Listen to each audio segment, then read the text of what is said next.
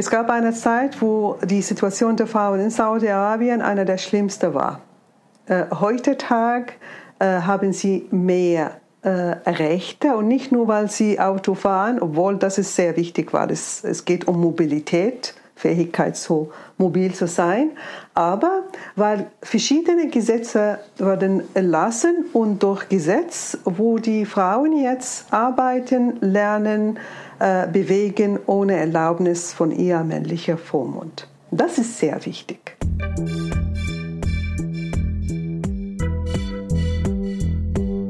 Willkommen bei Studio Libero, dem Podcast des Schweizer Monats der Autorenzeitschrift für Politik, Wirtschaft und Kultur.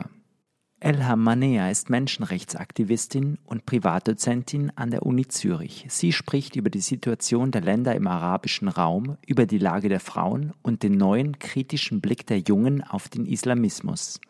Die Fragen stellt Wojn Sascha Vukadinovic, Redakteur des Schweizer Monats. Die Produktion dieses Podcasts wurde unterstützt von PMG Investment Solutions und Reichmut Co. Privatbankiers. Doch jetzt direkt ins Gespräch. El Hamanea, das Coronavirus ging um die Welt und doch ist im Westen nicht über jeden Winkel der Erde berichtet worden, der vom Virus erfasst worden ist. Wie hat sich die arabische Welt mit der Pandemie verändert?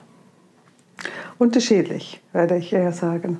Ähm, letzter Sommer war ich ähm, in verschiedenen arabischen Ländern wegen einer Feldforschung, ein Buchprojekt. Und ähm, äh, in einem Land wie Ägypten zum Beispiel, äh, es war Hochsommer, habe ich nicht einmal von diesem Virus äh, gespürt. Wirtschaftlich aber merkt man, ähm, dass es eher schmerzhaft ist. In Sultanat von Oman zum Beispiel, in Ägypten, äh, die ähm, Tourismus hat viel darunter gelitten. Und ähm, man merkt, ähm, in, in, in, einem Land wie äh, Ägypten, äh, die Priorität ist eigentlich ähm, wirtschaftlich. Und deswegen, man kann nicht wirklich stark mit den Maßnahmen einfach äh, äh drängen. Hinzu kommt ja mittlerweile eine zweite wirtschaftliche Krise. Der Ukraine-Krieg macht sich auch in globalen Lieferengpässen bemerkbar, was Getreide anbelangt vor allem. Sind manche arabische Staaten in besonderem Maße davon betroffen? Ja, ähm, viele von diesen Ländern ähm, sind abhängig äh, von Getreideexporten äh, von Russland und Ukraine. Und das kann zu einem gewissen Grad auch erklären, warum ähm, ihre Position ist auch nicht gerade gegen äh, Russland, obwohl es hat andere Dimensionen äh, äh, zu erklären, warum sie mindestens eigene Länder pro Russen, äh, Russland sind. Ähm, das heißt, ähm, wir haben einfach seit die arabischen Aufstände von 2011 bis heute äh, verschiedene Schocks zu diesem System, Staatssystem innerhalb von diesem äh, Länder. Und das ist eine neue Dimension, die sicher die Situation äh, nicht besser machen wird. Gehen wir einen Schritt zurück. 2011 begann der sogenannte arabische Frühling, bei dem es sich tatsächlich um Aufstände handelte, die zum Sturz einiger despotischer Regime in Nordafrika und im Nahen Osten geführt haben. Wie ist diese Kette an politischen Ereignissen mit der Distanz von einem Jahrzehnt zu bewerten? Mhm. Ähm, ich bevorzuge die, äh, diesen Begriff äh, arabische Aufstände, weil die wirklich erklärt, was ge ge äh, geschah. Einfach ähm, äh, Aufstände ähm, Frustra aus äh, Frustration, politischer und wirtschaftlicher Frustration mit verschiedenen ähm, Ergebnissen. Äh, heutzutage, wenn ich das äh, zurückblicke, äh, politisch merken wir, dass die Situation ähm, in eigenen Ländern wie Tunesien und Ägypten zurück zu einer Form von ähm, äh, Autoritarismus gelandet sind. Ähm, zuerst Ägypten und jetzt sieht man mit Klarheit auch in Tunesien. Aber der Staat ist trotzdem ähm, blieb intakt. Auf die andere Seite Länder wie Jemen, äh, wie Syrien, wie Libyen. Hier sehen wir einen, einen Zusammenbruch von Zentralstaat, ähm, Bürgerkrieg. Wenn ich das ähm, versuche zu erklären, muss man auch äh, historisch auf die Stadtbildung von dieser Länder einfach äh, betrachtet, aber auch die regionale Rivalitäten ähm, äh, genauer hinschauen, was sie verursachen. Aber etwas muss man hier auch erwähnen. 2011, ähm, die Nahen Osten und Nordafrika ähm, haben sie, was man als Youth Bulk ähm, äh, erfahrt. Das ist eine demografische Pattern, Muster, das ist eine demografische Muster, äh, wo zwei Drittel der Bevölkerung sind unter äh, 25. Und das hat einen großen äh, Einfluss auf ihre äh, Arbeitslosigkeit und gleichzeitig ihre Fähigkeit, äh, in eine Ehe äh, zu gehen. Heute zehn Jahre danach ist dieser Youth noch ein Problem. Und wenn man äh, die Umfragen genauer hinschaut, merkt man, die, die Meinungen ähm, vor heute sind anders als vor zehn Jahren. Die Jungen sind weniger religiös, haben weniger Vertrauen an politische islamistische Parteien oder religiöse Führer, aber gleichzeitig sind sie sehr frustriert und tendenzieren äh, zu, ähm, sie haben einfach den Eindruck, sie haben keine Zukunft in ihren Ländern und eine Mehrheit in einer letzten Umfrage von arabischer äh, Arab Barometer wollen ähm, woanders ähm, migrieren, äh, auswandern. Und äh, ihre Hauptdestination ist Golfstaaten oder äh, in den USA. Mit dem versuche ich zu sagen, politisch ist das katastrophal. Die Beweggründe, die dazu geführt hat, dass man einfach so ähm, ähm, Aufstände, äh, dass man einfach so rebellieren und protestieren, bleiben wie vorher äh, sehr prekär. Auf der anderen Seite merkt man, dass die, ähm, es gibt wie ein gesellschaftlicher Aufbruch, ähm, wo Themen, die, vor, die man vorher nie diskutieren könnte, tabu waren, sind heute einfach diskutiert. Religion zum Beispiel, ähm, äh, Geschlechterbeziehungen, äh, sexuelle Orientierung, Themen, die man vorher nie äh, wirklich öffentlich diskutiert hat, kommen jetzt äh, mit großer ähm, Intensität. Und liegt das vielleicht daran, dass die Islamisten langfristig gesehen keine Konjunktur mehr haben? Kann es sein, dass ihr Einfluss im Schwinden begriffen ist? Die haben ähm, sich überschätzt, werde ich eher sagen. Ähm, die Art und Weise, wie sie sich verhalt, äh, äh verhalten haben, äh, Muslimbruderschaft in Ägypten, äh, die haben ähm, gedacht, wir sind jetzt am Macht, wir können jetzt einfach ergreifen. Und die Art und Weise, wie sie das gemacht haben, haben sie, man, man, hat gemerkt mit der Zeit, dass sie wirklich nicht ein Pro Programm gehabt haben.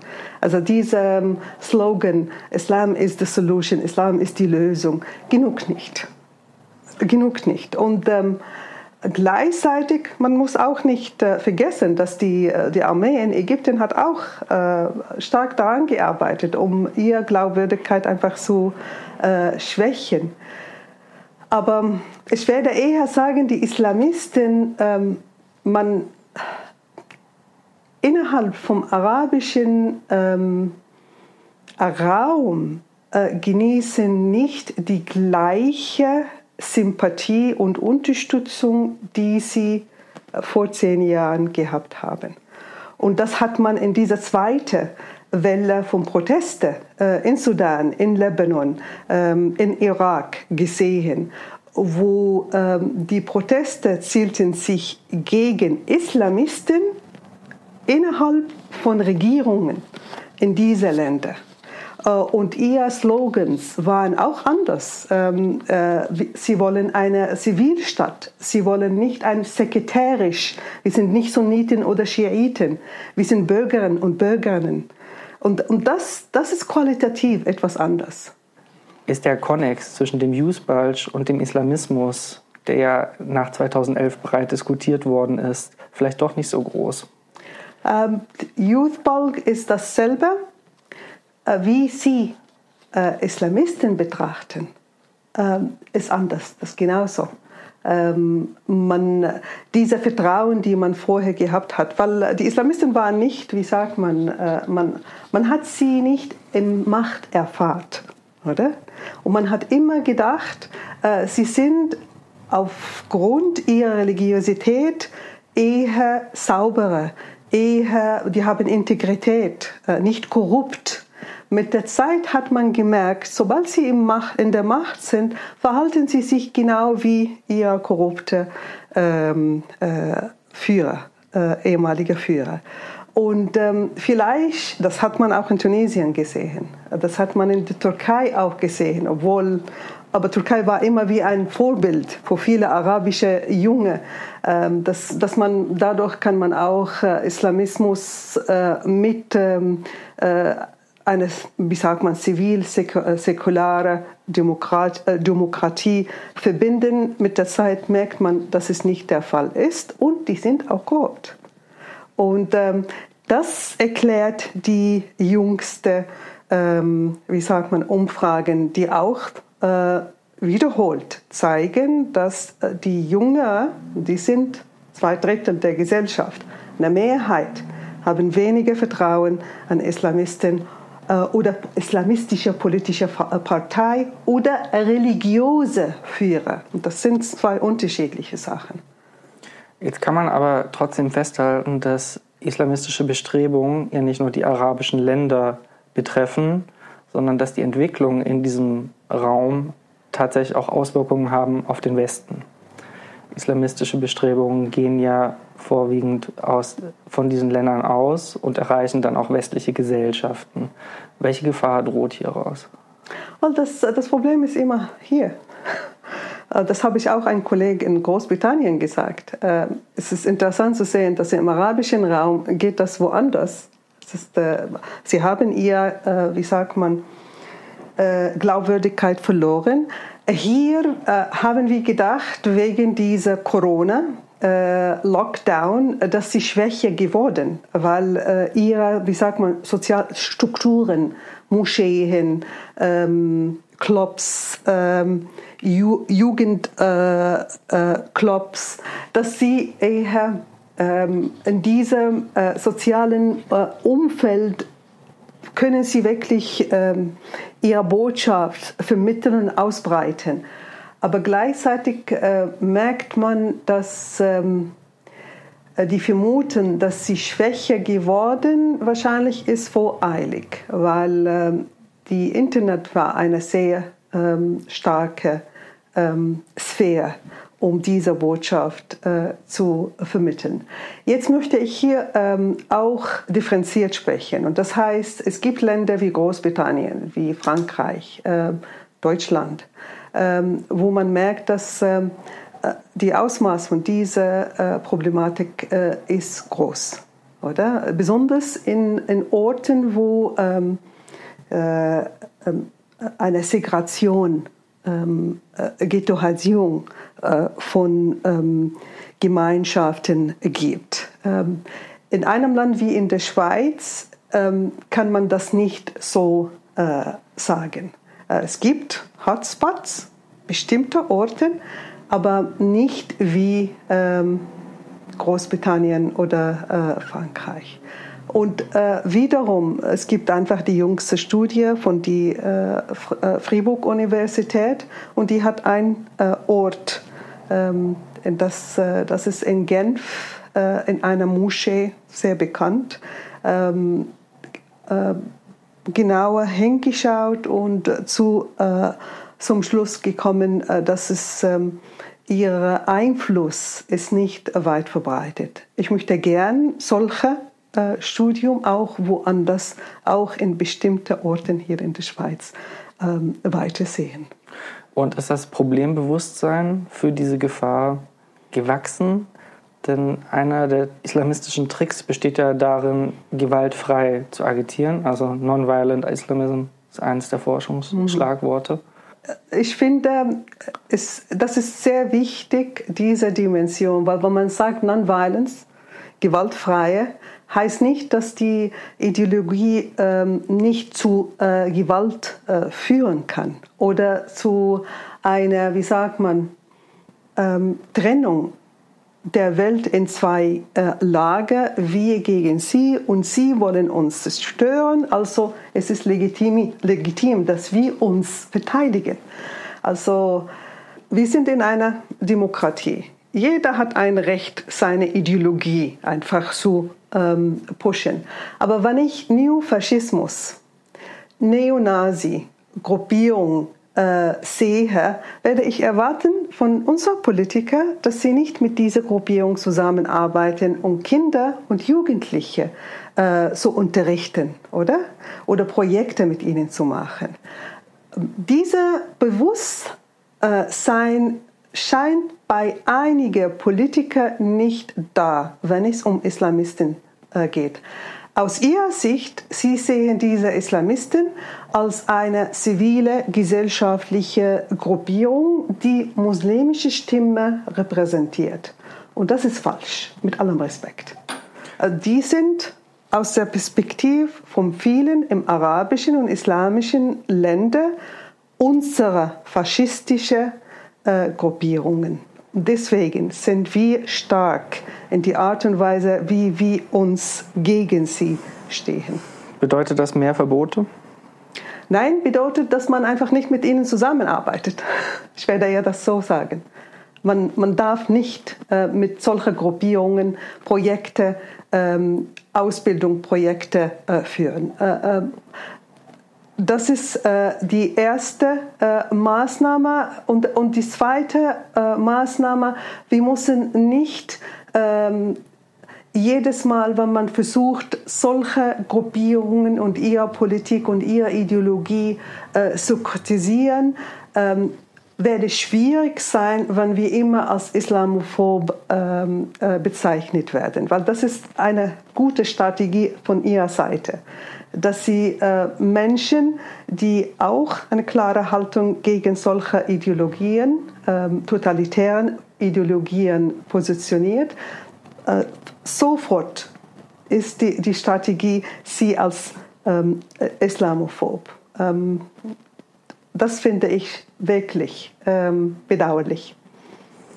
Kommen wir nochmal auf die arabische Welt zurück. Der Jemen hat eine sehr komplexe Geschichte.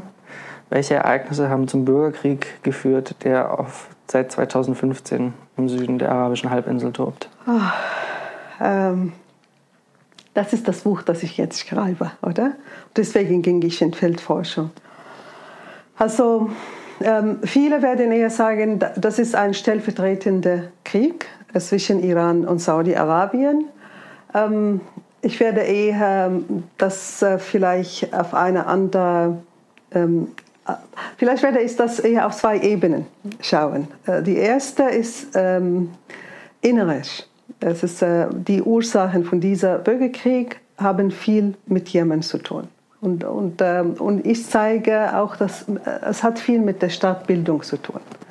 Ähm, kurz gesagt, einfach gesagt, wir sprechen von verschiedenen Jemen, nicht ein Jemen, die wie verhaftet in einem Konstrukt die nie die Menschen dort äh, als gleich betrachtet oder behandelt. Okay? Deswegen kam immer diese äh, Bürgerkriegen. Auf der anderen Seite, ja, es gibt diesen Wettbewerb zwischen Iran und Saudi-Arabien.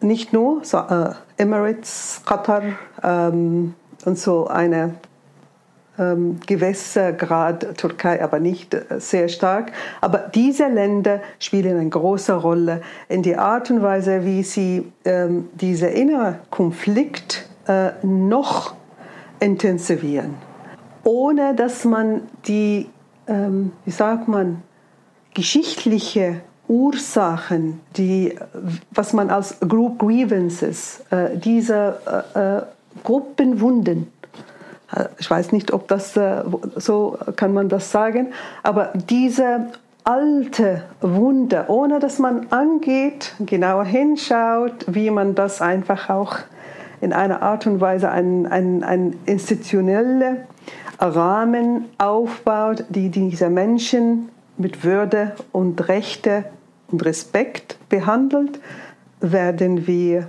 ähm, nie nachhaltige ähm, Frieden im Jemen haben. Können wir das trotzdem nochmal präzisieren? Was bedeutet der Konflikt zwischen Sunna und Schia hier konkret? Erstens sind sie Saiditen. Die sind nicht Schiiten in Jemen. Okay? Und das macht die ganze Sache kompliziert, weil sobald man, ich versuche, Jemen zu erklären, ist man, verliere ich einfach die Aufmerksamkeit von Menschen, die mit mir sprechen. Aber ähm, ist eine Zweige, Zweige von schiitischer Islam. Okay? Islam hat einfach zwei äh, ähm, Richtungen. Das ist einfach gesagt, weil es gibt andere, aber die Hauptsache äh, Sunniten und Schiiten. Ähm, als Zweige von schiitischer Islam ähm, Saiditen kam im Jemen im 19, im 9. Jahrhundert und eine politische ähm, Prinzip äh, behauptet, dass nur die Nachkommen von Mohammed, der Prophet von Islam, haben ein Recht ähm, zu regieren und gleichzeitig ähm, man darf gegen Ungerichte ähm, Führer rebellieren. Und in einem Kontext, wo Stämme Strukturen eine große Rolle gespielt hat, in einem Kontext, wo ein bestimmter Teil äh, von jemenitischen Stämmen äh, leben in, ähm, in Orten, wo keine wirtschaftliche Quelle gibt, war das eine toxische äh, Formel.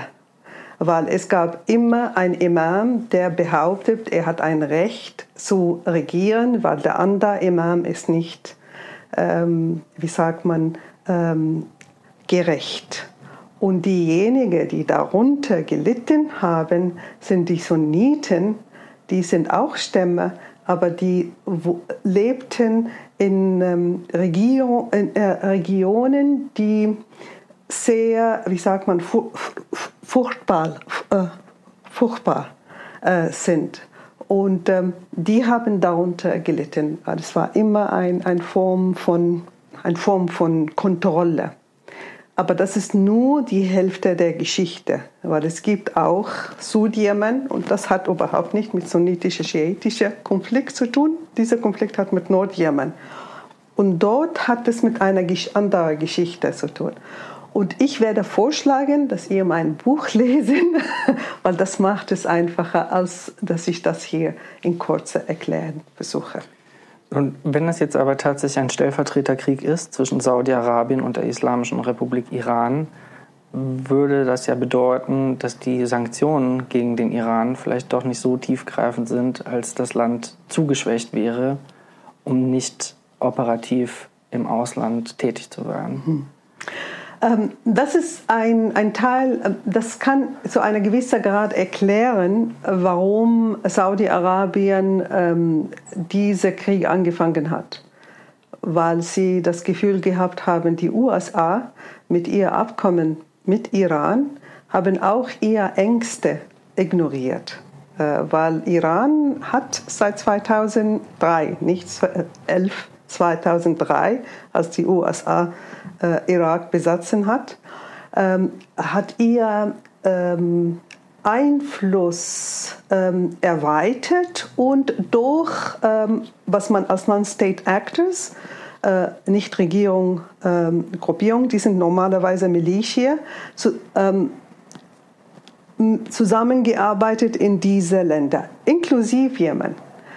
Die Sanktionen haben ähm, dieser Regime nicht oder die Mullah-Regime nicht äh, geschwächt, das stimmt. Und gleichzeitig man sieht, äh, man merkt auch, ähm, dass die USA jetzt hat andere Prioritäten. Die hat keine, sie will eigentlich ähm, eine Form von einer Abmachung in dieser Region machen, damit sie einfach Fokus auf China einfach ähm, richten konnte. Man hat gesehen, wie in der Art und Weise, wie sie einfach Afghanistan so puff, in der Luft gelassen. Ähm, und jetzt dieser Abkommen, wann es kommt, mit Iran wird noch äh, die Situation, ähm, ich bin nicht sicher, dass es eher ähm, besänftigen wird. Aber ähm, hier müssen wir auch sehen, dass es ein anderes Ergebnis 2011 viele Länder, inklusive Saudi-Arabien und Iran, waren bereit, einfach mit ihrer Vollmacht einfach in einer Konfrontation zu gehen gegen eine andere. Das war für ihr, diese Region war wie ein Spielfeld für dieser Kampf. Heute merkt man, äh, wir können nicht anders als äh, zurück zur Realpolitik äh, zu kehren. Und wahrscheinlich äh, die Verhandlungen, die hinter Kulissen jetzt zwischen Saudi-Arabien und Iran stattfindet, ist auch ein Indikator dafür. Könnte man trotzdem schon mal Prognosen anstellen, was der Sieg der einen oder der anderen Seite bedeuten würde für die Region? Also für die Länder, es ist, es ist nicht nur äh, Saudi-Arabien, es ist auch die Emirates.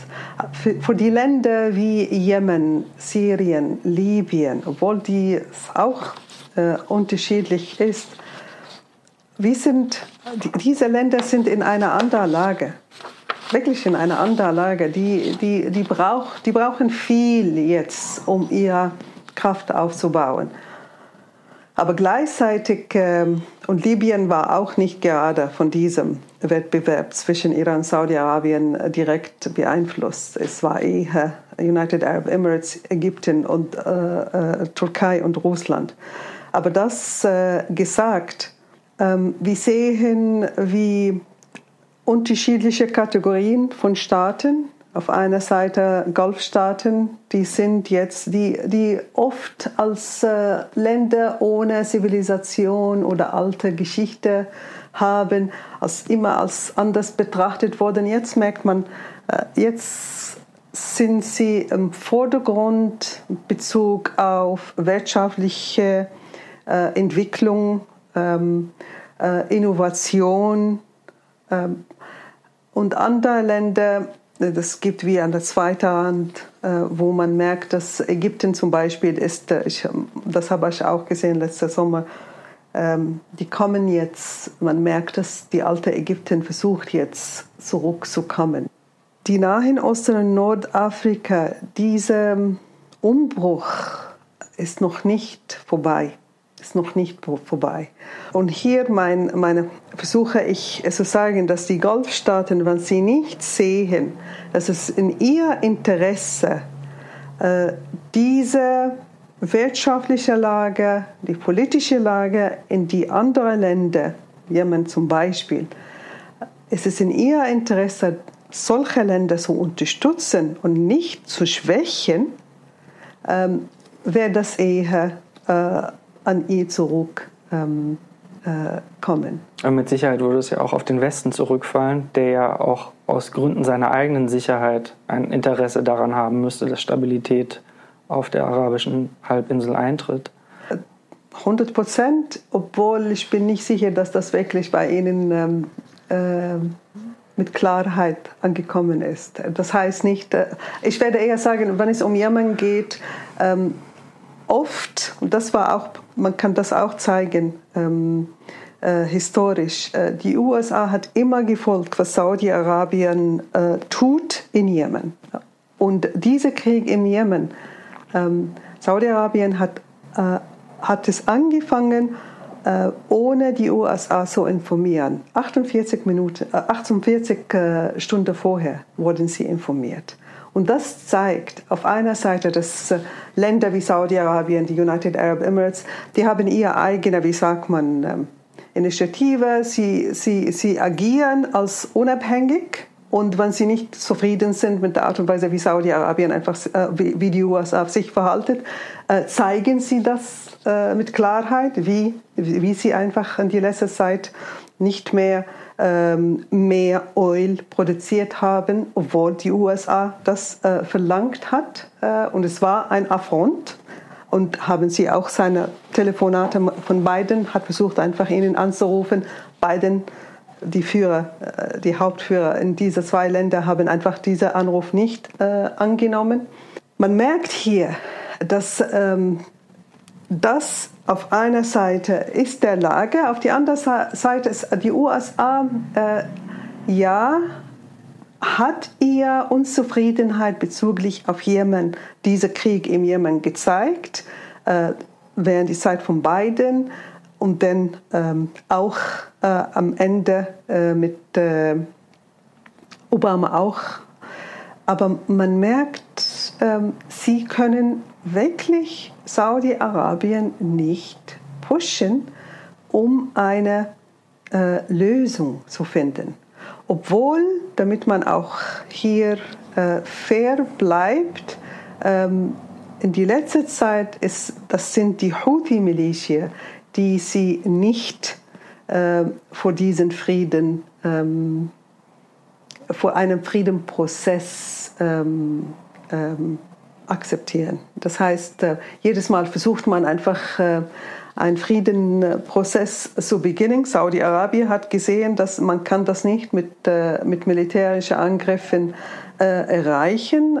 Die Houthis sehen anders, Houthi-Militia. Warum ist im Westen eigentlich so wenig über diesen Bürgerkrieg zu hören? Es ist so weit weg.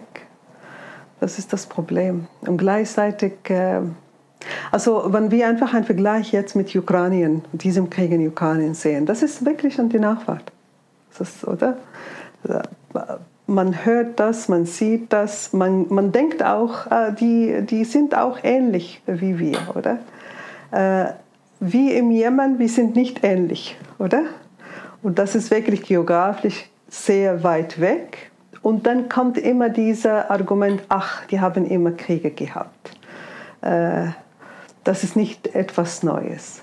Ich, ich bin überzeugt, dass wir in dieser Welt müssen wirklich ähm, kollektiv zusammenarbeiten, weil solche Kriege ähm, haben einen Einfluss und nicht nur in, in diesem Länder, aber auch regional. Und regional hat auch einen Einfluss global. Eine letzte Frage vielleicht zu diesem regionalen Spezifikum. Auf der arabischen Halbinsel herrscht eine frappierende Ungleichzeitigkeit vor. Beim Königreich Saudi-Arabien handelt es sich nach wie vor um eines der schlimmsten Länder, was Frauenrechte anbelangt, obwohl sich da jetzt langsam ein Wandel bemerkbar macht. Bahrain sowie die Vereinigten Arabischen Emirate haben 2020 Friedensverträge mit Israel abgeschlossen, was man als politisches Jahrhundertereignis bezeichnen sollte. Das Sultanat Oman zeigt ebenfalls Anzeichen von Modernisierung. Die absolute Monarchie Katar richtet die Fußballweltmeisterschaft aus hm. dieses Jahr und gleichzeitig herrscht im Jemen Bürgerkrieg. Wie passt all das zusammen? Indem wir auch äh, Golfstaaten als eine Kategorie anders als andere Länder im arabischen äh, Raum. Saudi-Arabien, wie Sie das gerade gesagt haben, ist auch in, ähm, äh, erlebt jetzt eine, eine gesellschaftliche Veränderung, aber eine gesellschaftliche Veränderung, die viel mit dem Wirtschaft zu tun. Es gab eine Zeit, wo die Situation der Frauen in Saudi-Arabien eine der schlimmsten war.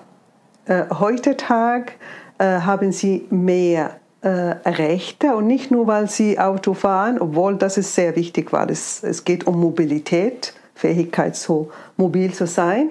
Aber weil verschiedene Gesetze wurden erlassen und durch Gesetz, wo die Frauen jetzt arbeiten, lernen, äh, bewegen ohne Erlaubnis von ihr männlicher Vormund. Das ist sehr wichtig. Das ist sehr wichtig. Familiengesetze sind noch ähm, äh, äh, geformt von religiösen Gesetzen und die sind nicht gerade die besten, wenn es um äh, die Frauenrechte geht, aber die Situation für die Frauen ist viel, viel besser geworden. Und das gleichzeitig mit einer äh, Liberalisierung, mit einer Öffnung.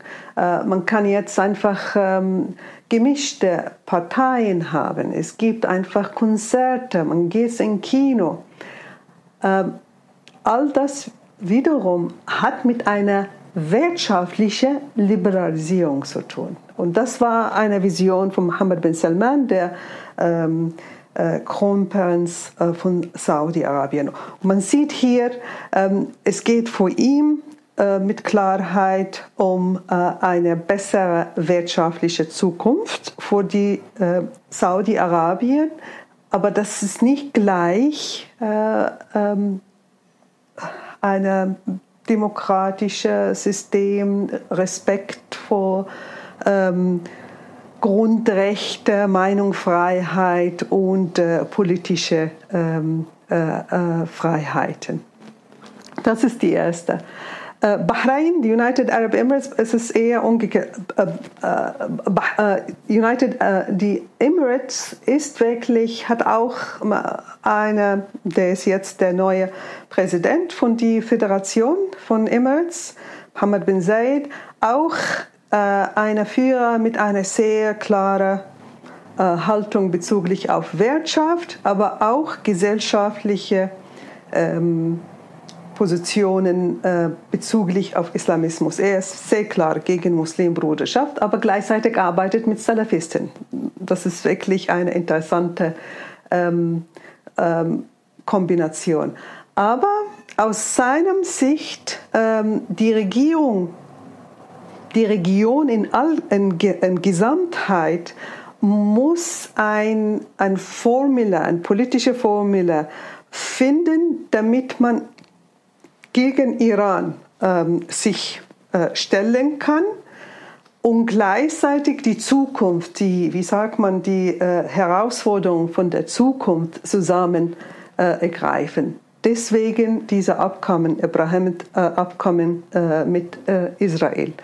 Ähm, man merkt, äh, auf einer Seite gibt es viele, die gegen eine solche ähm, Abkommen, aber innerhalb äh, von Emirates werde ich nicht überraschend sein, wenn, wenn man eine Umfrage macht, dass es eher, wahrscheinlich gibt es eine betrachtliche äh, Teil, die auch für solche äh, Abkommen.